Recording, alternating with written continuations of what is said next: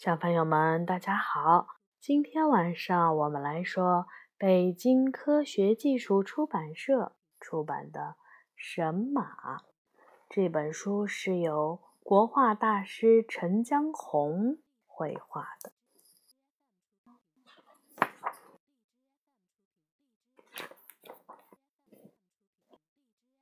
韩干小的时候非常喜欢画画。可是他买不起笔，也买不起纸，因为他的家里很穷。为了帮爸爸妈妈挣点钱，小韩干就去客栈里给人干活。他常常被老板派去把酒菜送到客人的家里。有一天，韩干去一位客人的家送酒菜。这位客人正好是著名的诗人和画家王维。韩干送完了酒菜，正准备离开，一眼看见房子后面拴了几匹非常漂亮的马，于是他就忍不住在地上画起了马。王维好奇地走到他的身边，聚精会神地看他画画。他看了一会儿，就让韩干第二天再来他家。第二天，王维准备了纸笔、颜料和一点钱，送给了韩干：“这是给你的，你用它们画画吧，想画多少就画多少。”小韩干的心里充满了感激。韩干从日出一直画到日落，他最喜欢画的就是马。他想尽一切办法要把马画得像活的一样。他真是一个非常有天赋的孩子。几年过去了。连皇帝都经常听说他的大名。皇帝把韩干请到了皇宫里，任命他为宫廷画师。在画院里，年轻的韩干拒绝像其他人一样模仿古人的画法，即便是老师要求他模仿，他也不愿意。他只喜欢画马，但奇怪的是。他画的马总是被拴住的，为什么你画的马都是拴着的？有一天，韩干的同学这样问他，韩干平静地回答说：“因为我的马是活生生的，如果不拴住它们，它们会从纸上跃出来的。”于是，韩干的马被人们广为谈论。这些马。被大家传得神乎其神。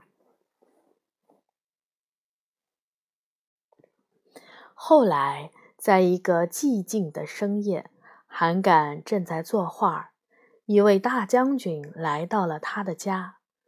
我这次来访是绝密的，将军说，敌人快要攻到城门口了，明天我就要出征了。我听说你画的马。比真的马还要真，我还听说你的神笔可以赋予它们生命。你能不能为我画一匹天下最强壮、最勇猛的马？我试一试吧。”韩干回答说。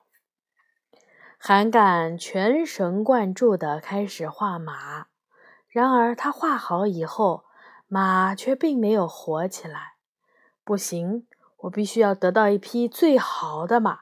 将军不肯罢休，继续画。真的非常的抱歉，韩干对他说：“这张画毫无用处，只配丢进火里烧掉。”就在他把纸扔进火炉的那一刻，一匹俊美非凡的马从火焰里腾空而出。将军一个腾跃，飞升骑在神马上，一人一马瞬间就消失在了夜色中。好好照顾你的马，韩干在后面叮嘱道。但只有一轮圆月听见了他的声音。这匹神马不需要喝水，不需要吃草，甚至不需要休息。它奔跑起来，四蹄儿几乎都不会碰到地面。将军觉得自己从来没有像现在这样神勇过。他不仅仅是威武迅猛，他简直有如神助。所向披靡，在激烈的战斗中，什么样的剑和矛都伤不了他。他和他的马全都刀枪不入。将军打了一个又一个的大胜仗，捷报频传。然而，这些胜利还是不能让他满足。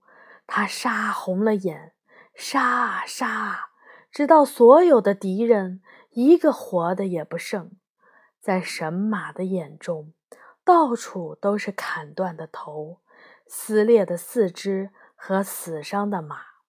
神马越来越悲伤，这惨烈的情景让他流下了眼泪。神马扬手长嘶，抛下了将军，他浑身沾满了鲜血，飞奔而去。任何人都无法阻挡他。将军整整寻找了三十六个白天，三十六个黑夜，都没有找到神马。一个秋天的早晨，他又来到了韩干的家。你给我的那匹神马不见了，他伤心地问韩干：“你知道他跑到哪儿去了吗？”我知道。韩干回答：“你看到这幅画了吗？我本来画了五匹马，可是，一天早上我醒来以后，发现画上出现了第六匹马。现在，他就住在我的画里。”，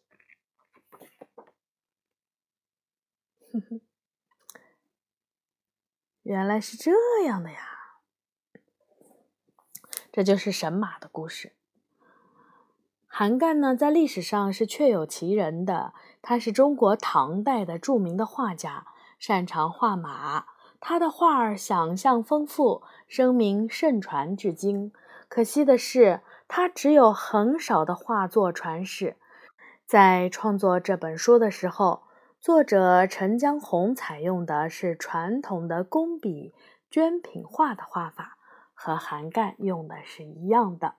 所以呢，我们的这一本绘本看起来是长长的这种画卷形式的。好的，小朋友们，故事就这样讲完啦，你们可以好好睡觉啦，晚安。